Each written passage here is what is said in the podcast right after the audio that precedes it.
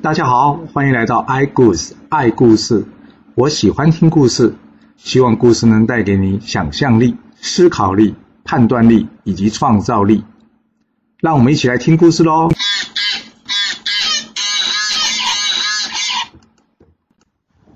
上次说到，蓝灯道人说呢，想要破这翻天印呢，还需要一些棋子。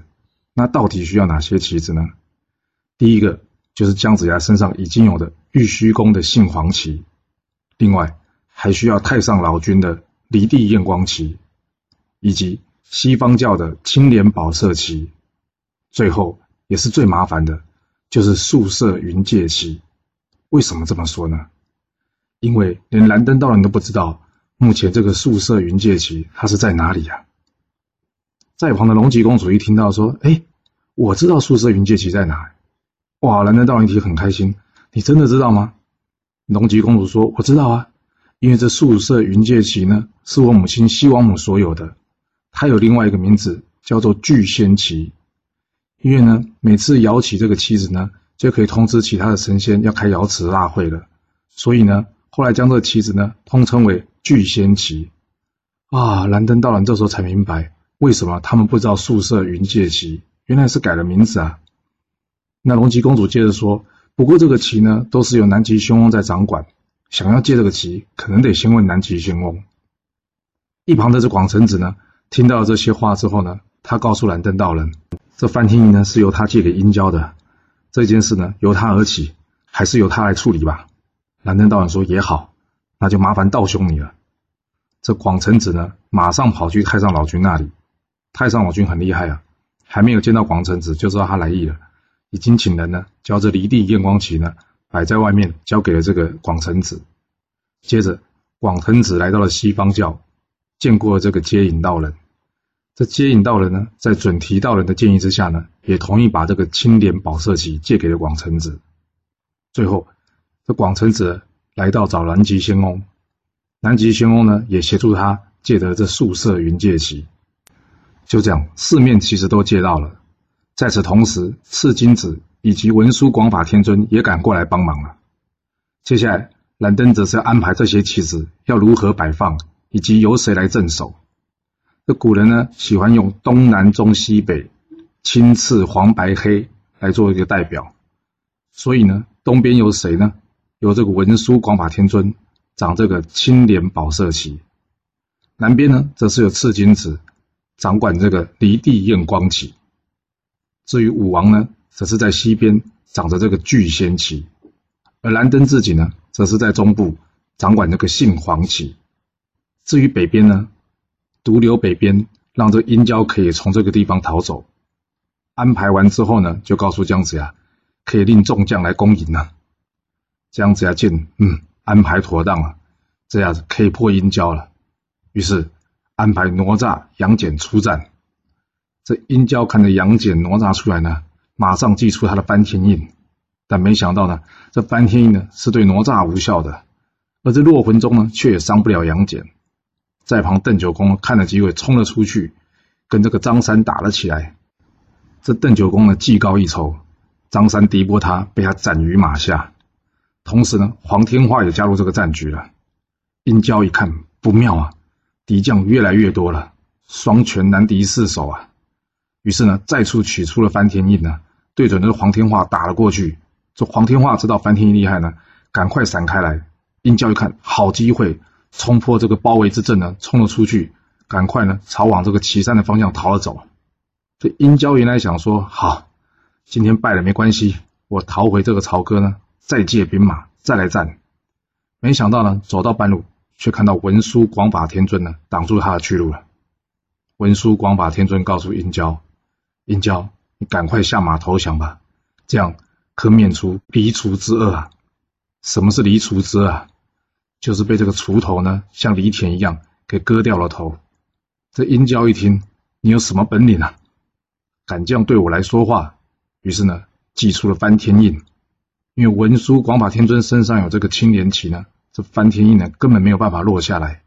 殷郊一看，哇，这翻天印又无效，于是呢赶紧往南方逃。到了南方，见到赤金子，他知道这也是来帮姜子牙的，所以二话不说，再次呢打出了翻天印。同样的，因为赤金子手上呢有这个离地验光旗，翻天印也落不下来。殷郊一看，怎么会这样？没有办法了，只好呢往中部再逃。在中部啊，遇到了蓝灯道人。蓝灯道人呢手中有这杏黄旗，这殷郊呢也没办法施展翻天印。再往西，遇到了武王。武王的巨仙旗呢，也让这翻天印无效。这殷郊呢，走投无路，只好往北走。就在众人呢，在后面追得非常急。这殷郊一看，哇，这路怎么那么窄啊？于是呢，再次拿出了翻天印，想将这两个山呢给打开。这山呢，稍微开了之后，殷郊比较好走了。走到这个山的中间呢，没想到山顶上蓝灯道人早就准备好了。他口念咒语呢。这个山竟然又合了上来，这殷郊呢一路往上窜，最后呢被这两个山呢夹住了，只有头呢落在这山顶之上。这在旁早就准备好的武吉呢，看准了机会，拿起这锄头呢，一下子离过去，把殷郊呢送上了封神台。光真子一想到呢，跟殷郊多年师徒了，不觉得泪流不止啊。而张三这个战死消息呢？很快的就传回到朝歌了。这纣王听到呢，虽然生气，但是呢，他赶紧呢再派人，也就是三三关的守将洪景出战。其实讲到这里，你就知道了。你看朝歌这边军队是源源不绝的派出去哦，所以你就知道当时为什么周文王要考验姜子牙，要他自取重臣了。那我们回头讲这个洪景吧。洪景领命之后呢，就快速赶到这个西岐城。隔天呢，他的副将出来叫阵了。这边呢，姜子牙则是派出大将南宫氏来应战。南宫氏呢，果然不负众望，几回合交手下来呢，这嵇康不是对手。但没想到呢，就在这个时候，嵇康呢放出了黑云。这黑云之中呢，有一只狗。哇，又是一个放狗咬人的人。这南宫氏哪里想到会有狗呢？当场没注意就被咬伤了，之后败退了回来。这隔天再战呢，双方各有斩获。先是邓九公呢斩了红景一将，接着姜子牙派出一将，没想到呢却中了红景这个奇门的这个法术。红锦的法术是怎么样呢？他呢将这个棋子呢插到这地里面，马上棋子就变成一个门。红锦进入门之后呢，该将军也进入了门。没想到呢他看不到红锦，红锦呢却可以清楚的看到他。于是手起刀落，这将军呢人头落地。在旁的邓婵玉呢，看了之后呢，冲过去，但是呢，他不敢进这个门。不过他心里想，红锦总是在这门里面吧。于是呢，飞石打出去，打得红锦在里面哇哇大叫，痛的呢负伤逃回。隔天呢，这红锦很生气呢，再来叫战这个邓婵玉。土行孙子告诉邓婵玉，他特别叫战你，你要小心呐。这时，在旁的龙吉公主呢，听了大家说的红锦昨天的法术之后呢，她说：“嗯。”这个法术我应该能破，于是呢，主动请缨。姜子牙说：“好，若是你能破的话，就改由你出阵吧。”接着，由龙吉公主呢出阵对战这个红锦了。这红锦一看到龙吉公主，说：“哎，你不是邓婵玉啊？你叫什么名字？”龙吉公主则是回他说：“我不用告诉你，因为你就快死了，何必多说那么多呢？”红锦一听，哇，你好大的口气啊！于是呢，挥刀来战。红锦呢？再次将他妻子插入地之后，然后呢转身走入这个门里面，人就砰一下消失了。没想到呢，龙吉公主呢也会一样的招式，她呢也把这棋子插到地上，然后呢也跑出一个门，她呢走进门中，人也不见了。这红锦一看，哎，怎么会这样啊？龙吉公主不见了。但没想到呢，就在这个时候呢，龙吉公主呢从她后面杀了出来。原来这两道门是可以相通的，我还好呢。这龙吉公主的力量呢不是那么大，她一剑砍了过去呢，只砍伤了红锦，却没有把她给杀了。这红锦呢看准机会赶快逃，这龙吉公主呢就是一直追追了过来，逃到了北海呢。红锦一看，糟糕，怎么追的那么急啊？不过还好，我手上有一个宝物，叫做金龙，就是金鱼的金，龙凤的龙。他把这个宝物呢放到水中呢。马上骑了上去呢，就逃入海中了。龙吉公主一看，觉得好笑。你有金龙，你有没有法宝吗？他呢，手上拿出一个法宝，一往海上一丢，就像一个小山一样。这龙吉公主呢，这站在这小山呢，一路去追追追，最后呢追上了这个红锦，然后用什么捆龙索把这红锦呢给带了回来。这龙吉公主呢抓回了红锦呢，她呢简单的向姜子牙报告之后，便到后面休息了。姜子牙一看呢，告诉南宫说：“来啊，把他拖出去给斩了。”没想到这个时候呢，突然间有人出来阻止，说：“不啊，杀不得，杀不得。”哎，是谁来了？原来是月下老人来了。哎，这月下老人来这干什么？月下老人告诉姜子牙：“这龙吉公主呢，跟红锦可是宿世姻缘，千万杀不得啊！”姜子牙听，哈，还有这种事啊？那该怎么办呢？这月下老人说：“那当然是让他们完婚啊。”姜子牙想：“哎呀，这个话他不知道怎么开口。”哎，于是呢，请出了这个邓婵玉，请这个邓婵玉呢。去告诉龙吉公主这件事，龙吉公主听了觉得有点莫名其妙，但走出来一看啊，真的是月老哎，啊，月老才告诉他，他为什么会贬下凡间，他呢下凡就是为了完成这段姻缘呢。龙吉公主一想，哇，这是天意，那也只好嫁给他了。不过他想嫁，红锦愿意娶吗？这时候呢，姜子牙叫人把红锦再抓了上来，他问这红锦。你愿意娶这个龙吉公主为妻吗？或许真的是姻缘天注定吧。其实这红锦呢，一看到龙吉公主呢，就一见钟情了。他非常的喜欢她。没想到呢，姜子牙却问他说要不要娶龙吉公主。他他当然是欣然接受了。就这样，红锦呢娶了龙吉公主，并且举兵来投降了。终于到了三月十五号了，周武王登台拜将。任命姜子牙为东征的大将军，正式决定出兵东征，讨伐这个纣王。他出去之后呢，内政呢交给了散宜生来管理。那假设有武的事情呢，则是交给了黄飞虎的父亲黄滚来代理。就这样，众将浩浩荡荡出兵前往这个武关了。这个大军来到了金鸡岭，突然间见到前面有人扎营挡住了去路。这个南宫氏呢，主动跟姜子牙说：“让我来会他一会吧。”姜子牙说：“好，不过呢，这是东征的首战，你一定要谨慎啊。”南宫氏说：“没问题的。”由于南宫氏之前对战太鸾时呢，太过轻敌，差点吃了大亏，所以南宫氏这次呢，非常的谨慎。这个来将的名字，叫做魏奔。魏奔告诉南宫氏：“可不可以请姜子牙出来见一面？”这南宫氏说。姜子牙可是你想见就见的呢，于是呢，两个便大打出手了起来。没想到呢，这南宫氏呢，奋力一战呢，竟然还打不赢这魏奔，最后呢，被魏奔所擒了。这魏奔呢，并没有伤害南宫氏，他将南宫氏放了回去，并且呢，请南宫氏转告姜子牙，他有事呢，必须当面跟姜子牙说。这魏奔到底有什么事啊？啊，原来魏奔呢，是来投靠周的。这姜子牙一听呢，非常高兴，太好了，又得到一员大将军呐！就这样子，魏奔投靠了周的阵营了。而另外一边呢，纣王这边呢，已经收到的红锦投降周的消息了。盛怒之下呢，他决定呢，还是得再派人去讨伐这西岐。那应该要派谁呢？左思右想，想到一个很好的人选，那就是孔宣。孔宣得令之后呢，行军迅速，不过几日呢，便来到了这金鸡岭。金鸡岭上呢，与姜子牙军队遭遇上了，于是呢，双方呢便打了起来。这金鸡岭上呢，黄天化与武吉呢，分别斩了孔宣的两个将领，而哪吒呢，则是打伤了这个高技能。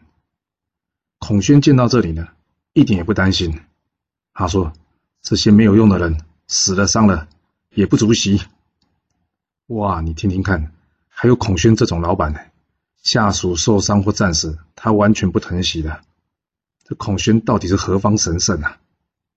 隔天，孔宣亲自出来校正这个姜子牙。这个姜子牙一出来呢，看到孔宣的背后呢，发出了青赤黄白黑五色的光芒。他想说，伤脑筋呢，又是个会道术的人啊。这两个人一见了面呢，难免还是要唇枪舌战一番。一边呢，骂对方是乱臣贼子；另外一边呢，则是说他助纣为虐。这话不投机，那只好打了，对不对？这孔宣呢，身后黄光咻的一下伸了出来，哎，这红锦就不见了，只剩下他的坐骑了。众人看得目瞪口呆啊！这孔宣呢，冲了过来，这样子呢，抛出打神鞭，没想到呢，却被红孔宣背后这个红光咻的一下，哎，打神鞭也被收走了。但是姜子牙一看，哎呀，不妙啊，赶紧鸣金收兵呐。这姜子牙回去之后想，嗯。孔宣呢，今天得胜，一定会放松戒心的。好，晚上来去劫营吧。当天晚上，他命这个哪吒呢来冲这个大营，黄天化攻左，雷震子攻右，安排好了，晚上呢就杀了过去。但没想到呢，孔宣早就算到姜子牙会来劫营了，他在帐中呢等着大家。他一看到哪吒，笑着跟他说：“哦，今天不是你的日子哦。”你来劫营会被我抓起来哦！这哪吒一听呢，非常的生气，就来战这个孔宣。这右边的雷震子呢，非常的神勇，杀了一将，也赶过来协助这个哪吒。没想到呢，孔宣背后呢，黄光又发出来了，咻的一下，哇，雷震子不见了。这哪吒一看，哇，糟糕，想要逃走，没想到呢，这时候孔宣背后的白光咻的一下，哇，哪吒也被收走了。这黄天化在左边呢，遇上这个高技能。这高技能呢，虽然受了伤，但是回去呢，已经经过孔宣呢调养好了。这高技能与黄天化站了起来。高技能知道呢，黄天化厉害，于是呢，这时候他决定了，不要跟他比马上功夫了，马上拿出他的法宝无风带。这无风一放出呢，哇，无数的无风飞了出来，就像个黑色的龙卷风。这黄天化纵使再神勇，他手上的双锤也锤不下这无风啊！就在这个时候呢，有一只这个吴风呢，盯着那黄天化的玉坐骑玉麒麟的眼睛，这玉麒麟痛的呢，高举双脚，将这黄天化呢摔下来了。高技能一看好机会，冲上去了，一刀，怎么样？将黄天化斩于马下。没想到黄天化就在此魂归封神台了。一夜二战之后。双方各自收兵。这孔宣呢，袖子一抖，嘣嘣嘣，红警、哪吒、雷震子三个人呢掉了出来。他叫人呢把这三个人抓了起来，抓到后面关起来。这黄天化战死的消息呢，很快就传到了黄飞虎这里了。他听到之后，潸然泪下，伤心不已啊。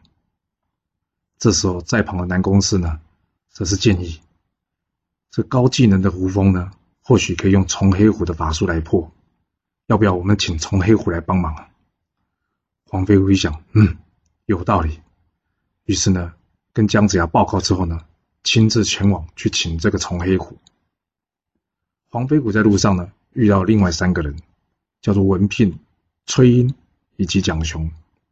于是四个人呢，一同前往去找这个从黑虎，来到这金鸡岭协助姜子牙。那为什么要特别提这些人呢？因为这五位呢，是将来封神榜上的五岳三神。这五个人呢，一同出战这个高技能。这高技能怎么可能敌得过他五个人呢？没有办法，怎么样？赶紧放出他无风出来攻击，还真的是一物克一物呢。从黑五一看，哦，无风出来了，于是呢，他也放出他的铁嘴神音。这铁嘴神音呢一出呢，把这无风呢吃得干干净净的。黄飞虎一看，好机会，于是呢冲过去，一枪呢将这高技能刺了下来，为他的小孩黄天化给报仇了。这孔宣呢，原先看到这高技能呢抵挡不过，本来想要上前去营救了，哎呀，不过还是晚了一步。这个众将看到孔宣上前呢，难免呢还是要叫嚣一番的。这孔宣说：“哈，废话少说啊，有本事你们就一起上吧。”于是这五个人呢，一起前来战孔宣。孔宣一看，哇，人多势众哦，那他先下手为强好了。背后五道光芒呢，咻咻咻咻，瞬间而出，结果这五岳三神啊，全部被他给抓走了。姜子牙一看，哇，杀了一将，却有五将被擒，这孔宣的法术怎么那么厉害啊？那该如何破解呢？既然破不了，那也只好按兵不动啊。该如何是好呢？这时候刚好遇到这个杨戬呢，押着粮过来了。杨戬一看，嗯，不会吧？走了这么多天，大军怎么还在金鸡岭呢？仔细问了姜子牙，才知道，哇，已经有八个将军被抓了。哈，黄天化还战死了，到底怎么回事啊？杨戬告诉姜子牙，没关系，还好这照妖镜还在我身上，要不要明天我出去跟他对一对，我来照照看他到底是何方的妖怪啊？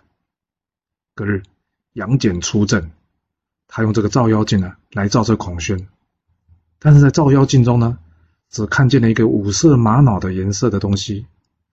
杨戬不管怎么看呢，实在看不出来他到底是什么妖怪啊。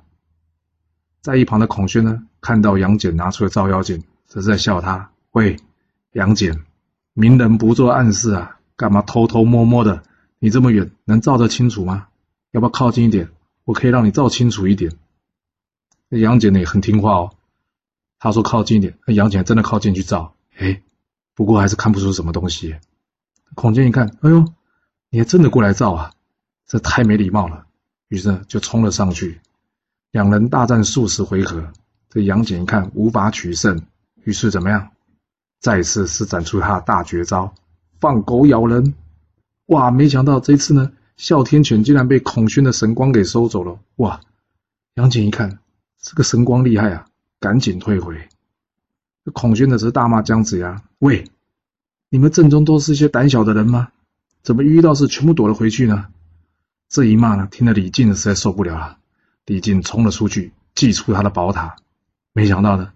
连他的法器呢，一起被孔宣给收走了。金吒木吒一看，哇，爸爸被抓了，想赶过来救，但没想到呢，金吒木吒也被抓走了。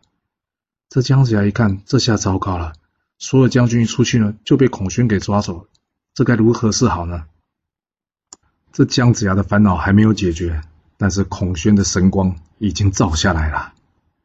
孔宣心里想：抓到你姜子牙，这场仗就结束了。于是青光一道呢，罩住了姜子牙。哇，姜子牙也会被抓走吗？哎，说也奇怪，这个青光照了下来，却没有办法照进姜子牙的身体。啊，原来是姜子牙身上穿了这个杏黄旗的。这杏黄旗呢，发出了千朵金莲。这孔雀的青光呢，完全无法接近他。这在行的邓婵玉一看，有机会了。孔宣完全没有注意，于是呢，当场就打出一石。正中孔宣的脸，这孔宣呢血流满面，当场看不清楚前面的状况。龙吉公主呢则冲了上去，再补一剑。这孔宣负伤了，逃回营中，双方则各自收兵了。孔宣虽然败了，但是姜子牙还是没有破敌的方法啊。就在这个时候，陆压道人来了。大家都知道这陆压道人厉害啊，但没有想到呢，他也不是这无色神光的对手哎。一看到孔宣无色神光一出，他也是脚底抹油，赶快溜之大吉。这孔宣一看，哇，你们这些人打不赢，跑的速度倒挺快的嘞。于是呢，就在这镇外大骂。就在这时候呢，刚好押着羊过来的土行孙呢，来到金鸡岭，看到这孔宣呢，在镇外大骂姜子牙，他呢心里不服气，于是呢，在通告了姜子牙之后呢，他就出面呢去战这个孔宣。哎，土行孙在地上钻来钻去，这孔宣呢，这神光却收不到他。这土行孙呢，看准了机会呢，打了孔宣几棍，但是呢，却也没有办法将那孔宣擒了下来。在旁的邓婵宇一看，好机会啊！这孔宣呢，被土行孙给困住了，于是呢，打出这个飞石，再次打伤了孔宣的脸。这孔宣一看，哎，又是这飞石，于是赶紧退了回去。这邓婵玉呢，在背后再补一石。把孔宣呢打成重伤啊！这孔宣回去之后呢，吃了药，没多久就康复了。不过他心里非常恨这个邓婵玉啊！哇，打了他三个石头，此仇不报非君子啊！隔天，这孔宣出来就叫阵这个邓婵玉：“你给我出来！”邓婵玉本来想出去了，姜子牙就告诉他：“不行，他特别点名你，一定有什么目的的。”于是呢，挂起这个免战牌。孔宣一看啊，直接不出来了，那也只好退回阵中了。想想看，被抓的人越来越多了，要是再想不出方法来，这个仗还要打吗？还好，就在这个时候，蓝灯道人到了。这姜子牙呢，告诉他这个状况。隔日，蓝灯道人出阵。这蓝灯道人手上最厉害的法宝是什么？没错，就是从赵公明手上收下这个什么定海珠，还有之前呢抓着文太师所用的紫金钵。但没想到这两个东西都被孔宣给收走了。哇，这孔宣也太猛了吧！连蓝灯道人都收服不了他，哎，这下还真的是无计可施啊！就在大家呢坐困愁城的时候呢，这时候准提道人来了。这准提道人有办法帮助大家吗？准提道人告诉大家：“我这次来呢，就是要协助你们出金鸡岭的。至于孔宣呢，我算过，他与我有缘，可以让我收服他，带他去修行吗？”这姜子牙当然好了，只要没有孔宣。他们就可以出这金鸡岭了。这准提道人打算用什么方法收服孔宣啊？隔天他出了阵，他告诉孔宣：“我们两个有缘，你不要在这，跟我回去西方修行吧。”这孔宣听完大笑说：“哎，你在胡说八道什么？”接着呢，他仗剑过来攻击准提道人。没想到呢，准提道人呢将他手中七宝妙术一挥，哎。孔宣的兵器全部从手中被打落下来了，孔宣吃了一惊，于是呢，马上祭出背后的五彩神光，但没想到这个光呢，居然也被准提道人收了过去。就在这五彩神光之中呢，孔宣呢被准提道人呢七宝妙术啪的一下打回了原形。啊，原来孔宣是一只孔雀啊！这准提道人呢，骑上这孔雀呢，回来见了姜子牙。他告诉姜子牙说：“我就不下来了，我要带他回去西方修行了。”于是呢，将孔宣收来的宝物呢，全部发还给众人。离开之前呢，这个准提道人问了孔宣：“哦，对了，之前被你抓来的人都去了哪里呀？”孔宣说：“都还压在营里呀。”于是呢，准提道人带着孔宣呢，回去西方修行了。这众人呢，在谢过准提道人之后呢，便赶紧呢赶去这孔宣大营去救这些人。由于主将已经不在了，士兵们呢一哄而散。之前被抓的将领呢，也都全部顺利的救了回来了。处理完孔宣的问题呢，南登道人以及路押道人呢，也各自归山了。姜子牙则是率领大军浩浩荡荡的通过这个金鸡岭了。过了这个金鸡岭呢，前面便是武关了。